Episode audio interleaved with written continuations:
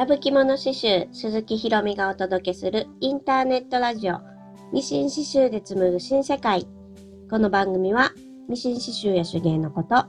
くすっと笑える人生経験などをざっくばらんに話しつつ私や皆さんにとっての新世界を一緒に紡いでいくチャンネルです。はい皆様こんにちは。ゴールデンウィークどうでしたか？ゆっくりねできたっていう方もいるかなって思いますし、なんかすごい忙しかったわーっていう方もね、いるんじゃないでしょうか。えー、我が家はですね、あの子供たちを連れて大阪に帰省をしておりました。えー、子供たちがあの初めてのね、魚釣りに連れて行きました。はい、和歌山のね、マリーナシティっていうところがあって、そこになんかあの海釣り公園みたいなのがあるんですよ。そこはあの、柵がね、設置されてる場所があって、ちっちゃい子供とかでもね、安全に、まあ、釣りができるっていうところで、小学生以下のまあ子供たちは、絶対にこう、救命胴衣をね、つけて、その水り公園に入るっていう風になってます。子供たちね、二人、えー、小学1年生と小学3年生救命胴衣をね、つけさせまして、そして、えー、私と夫も 一応ね、あの、救命胴衣をつけました。救命胴衣って言ってもこう、水に落ちたら、えー、自動でボーンって膨らむやつで、もし膨らまなかったら、こう、紐引っ張ったら膨らむっていうね、そういう救命胴衣があるんですよ。うん。まあ、それを、まあ、家族全員分ね、えー、買いまして、はい、それを、えー、つけました。というのも、あの、私も夫もあんまり 泳げないので、はい、万が一ね、子供がなんか海に落ちたとしてもですよ。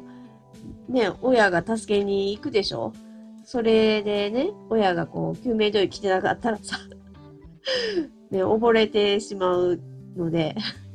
私と夫もね、あの、つけました。あそんな感じで、初めてのね、釣りをしたんですけれども、うん、ちっちゃいね、ちっちゃいイワシが 釣れて、うん。で、あのー、仕掛けがね、ちょっとあのー、針がね、大きかったみたいで、ちっちゃいイワシやからさ、なんかその、針が大きすぎて、あんまりね、あのー、かからなかったんですよ。んで、あの時々何匹かこう、かかるんですよ。で、そのね、イワシをあげて、入れ物の中に入れるんですけど、ほとんどがまあ、ね、えー、お亡くなりになってるんですよ、魚がね。だけど、時々、こう、なんか生きた感じのやつがいて、しばらく経ったら、ふにょにょんってなっちゃうんですけど、元気のいいね、イワシがいて、それが、こう、ね、あの、泳いでて、小学校1年生の息子が一生懸命こう、ね、なんか水を変えたりして、そのイワシを名前までつけて、こうやってたらしいんですよ。でさ、私はそれを知らずに、そのイワシの群れが来た時に、あの、ヒラメがもしかしたら釣れるかもしれんっていう話で、で、あの、ヒラメ釣るのに、ほら、生きた餌、生き、生きたままの餌ね。だから、海にチャポンって入れたら、そのひら、えー、イワシが泳いでって、で、ヒラメが泳いでるパクってやったら、ね、針に引っかかるっていう風な釣り方があって、それで私はそのイワシを、生きた、生きてるイワシをさ、使っちゃったんですよ。そんなにさ、彼が世話してるって知らんくって。ね。そしたらさ、もうなんかそのイワシがおらんくなったら大騒ぎして、イワシって言ってもね、あの、あれですよ、20分ぐらい前にさ、釣り上げたイワシですよ、言ったら。ね。で、釣り上げたイワシやけどみんななんかほら、釣った時に死んじゃって、そのイワシだけがね、生きてたみたいで、それですごい、ね、貴重なイワシやったんやけど、それを私が餌にしたからさ、もう息子がさ、すっげえ泣いて、朝早く起きたのもあって、ね、もう元からちょっと眠たかったのもあるんやけど、30分以上、うん泣いて、もう、なんか周りに釣りしてる人にも全部聞こえてさ、もうすごい何言っても泣きやめへんくって、すげえ大変でした。ほんで、私は私で、なんか夫とかにからもね、すごいブーイングされて、え、なんであのイワシ使ったん？とか言ってさ。うん、ちゃんとね、水変えたりしてシャワーしとってんで、とかって言われて。私はさ、なんか自分の釣りに夢中になっとって、そんなん全然知らんかって。ねもう、そんな風な、はい、ゴールデンウィークでした。はい。ちょっと前、前置き長くなったんですけど、実はお客様から、えー、刺繍データのね、ことについて質問があったので、それにね、答えたいと思います。で、月曜日のメルマガにもね、書いたんで、よかったらそちらもね、見てもらったらと思います。お客様から質問をいただいた内容は、刺繍プロなどのソフトを使用して、ラブ着物刺繍さんのデザインの一部を分解して使用すること。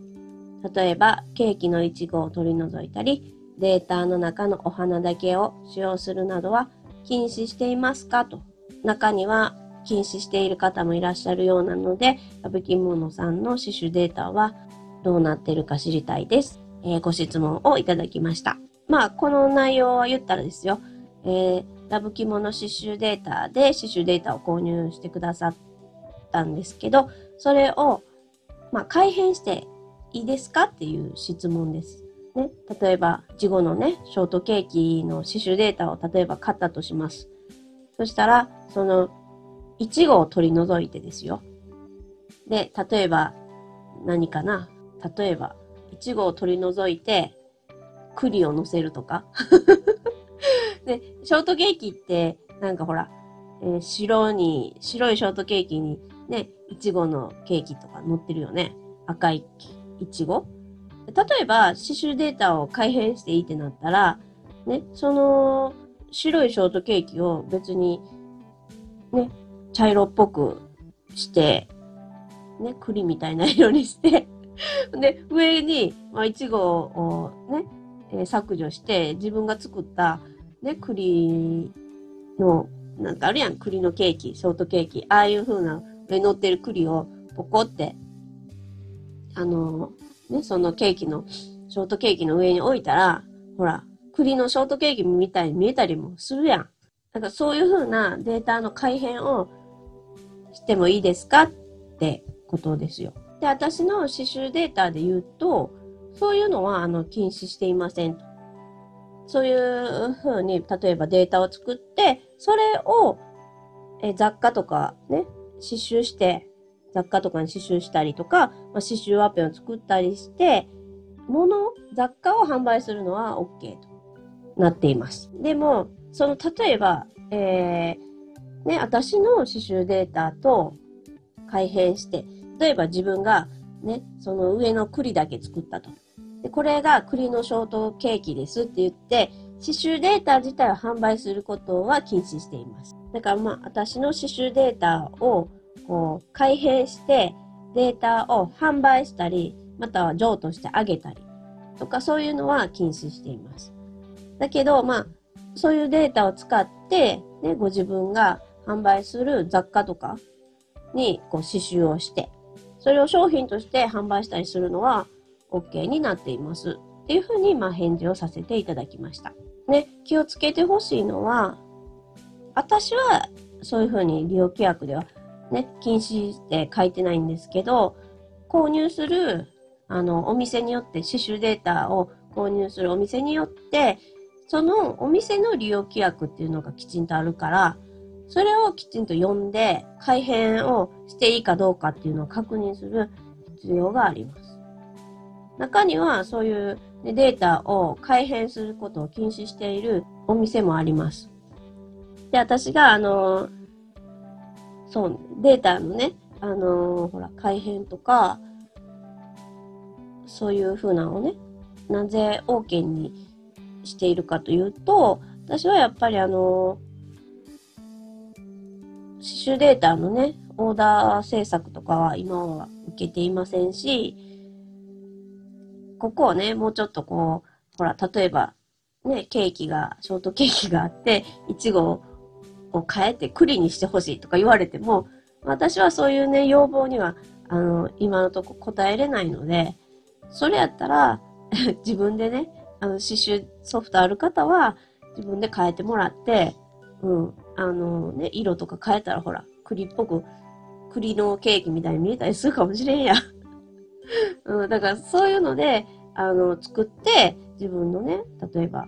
ね、なんかハンカチとかカバンとかさ、そういうのに刺繍して、ね、もし販売したい人やったらね、その商品を販売してもらったらいいなと思って。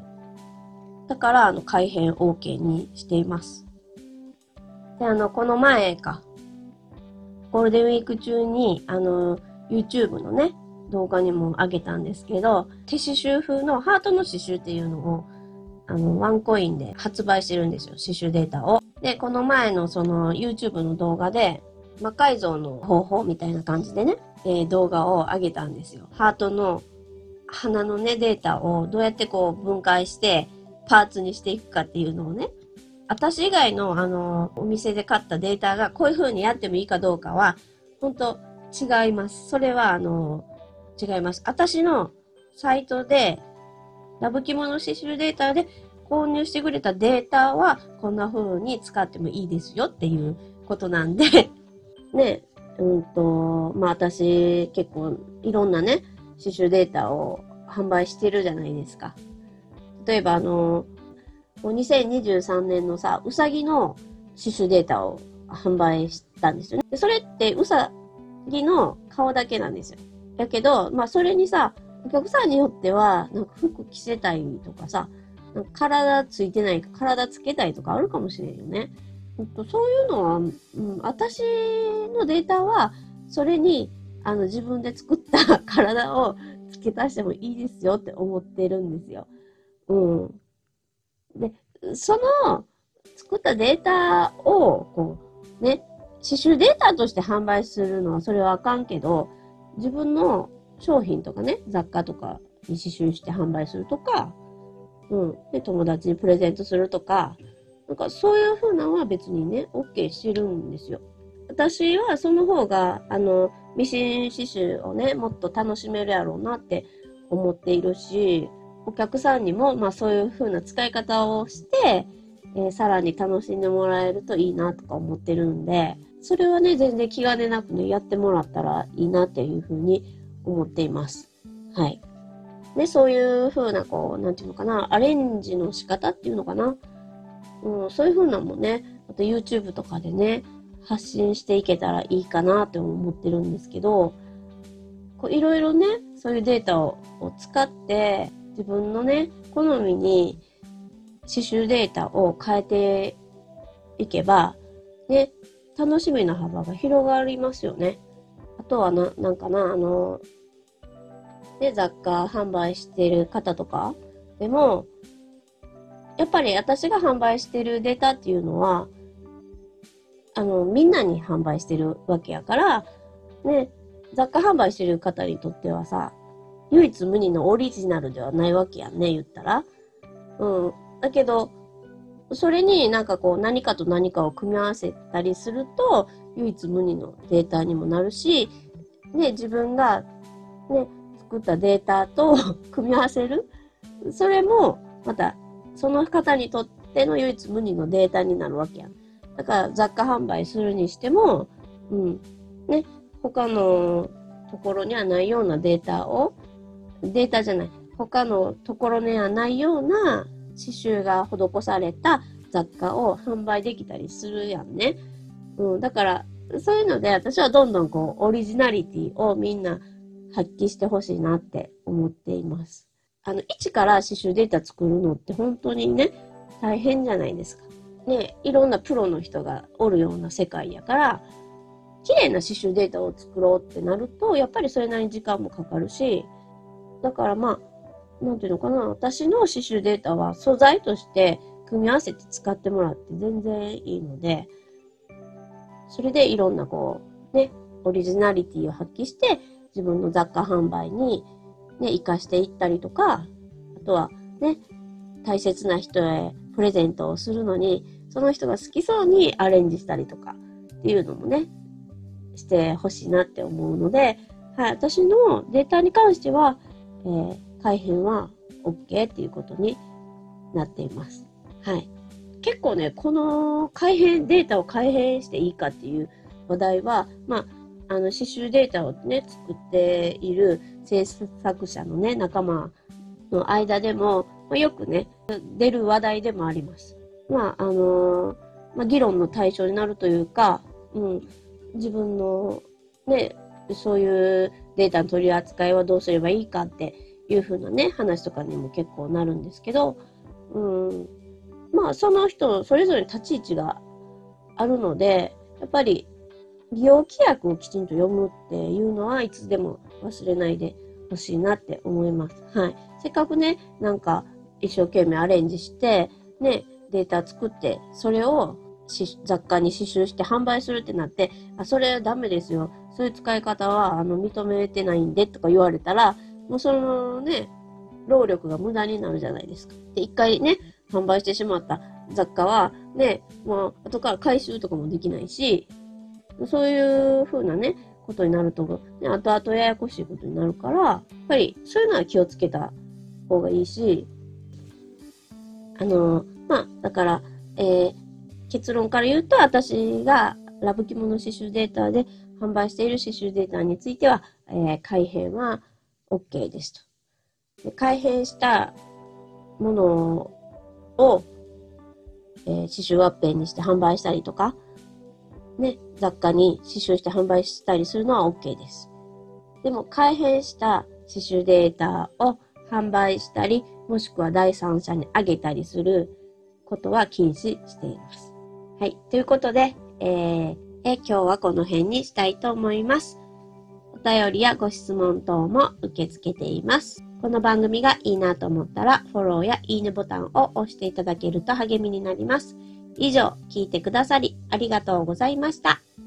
またねー。